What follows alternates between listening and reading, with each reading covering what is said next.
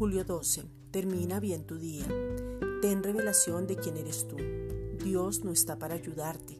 Él está para formarte, conformarte, transformarte, amarte y levantarte. Juan 1.12. Mas a todos los que le recibieron, a los que creen en su nombre, les dio potestad de ser hechos hijos de Dios. Habla de creer en su nombre.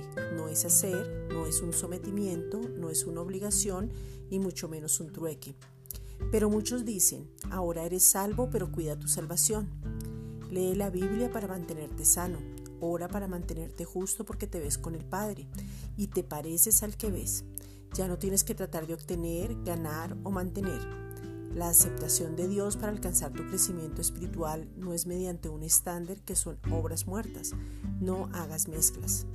Fundamentate en la verdad y la gracia y no en la ley.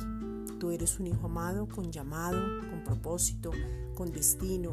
El Padre te admite, te abraza, te ama, toma tu lugar y te acepta como su hijo amado porque tú has sido engendrado por Dios mismo.